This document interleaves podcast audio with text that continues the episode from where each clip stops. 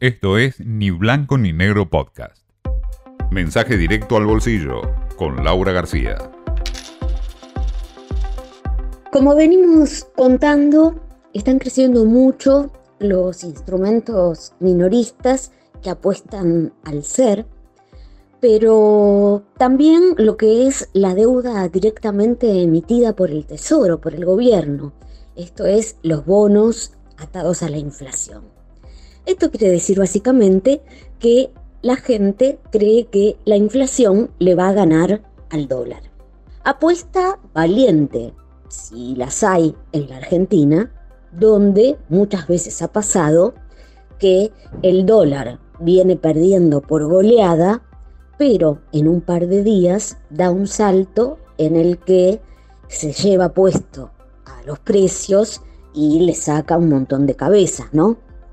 Pero bueno, esa es hoy la jugada dominante.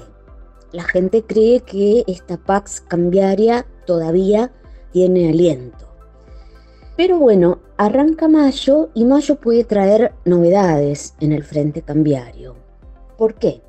Porque en mayo arranca la temporada alta de liquidación de exportaciones. Llegan el grueso de los agrodólares. Se calcula que son entre 7 mil y 8 mil millones de dólares que se vuelcan al mercado y se está rogando que el Banco Central se quede al menos con parte de esos billetes. Para que tengan una idea, en los primeros cuatro meses de este año, como la autoridad monetaria se vio obligada a eh, abastecer al mercado, tuvo que vender, solo pudo quedarse con 100 millones. Así que bueno, se la juega en mayo.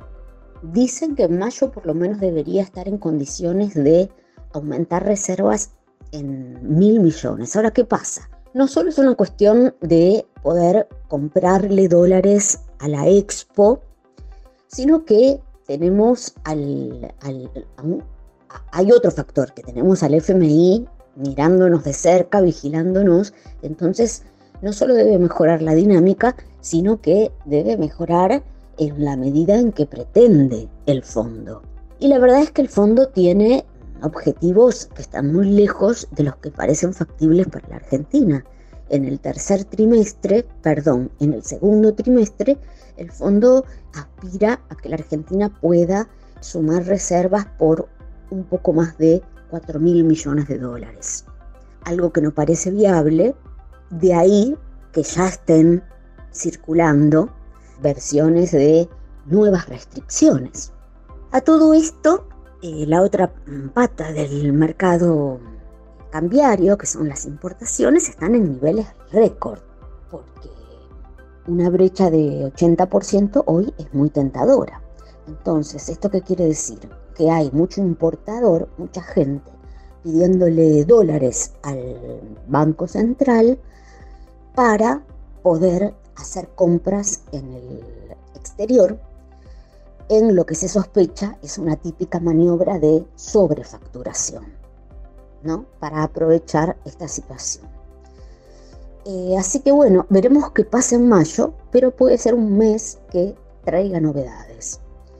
Quizá mm, el Banco Central se las ingenie para renegociar con el FMI, para patear la Pax cambiaria, o bueno, o quizá todos los que están en instrumento ser de a poquito empiecen a deshacer posiciones porque vean que la cosa ya no es tan sostenible y el dólar se está preparando para ser de las suyas.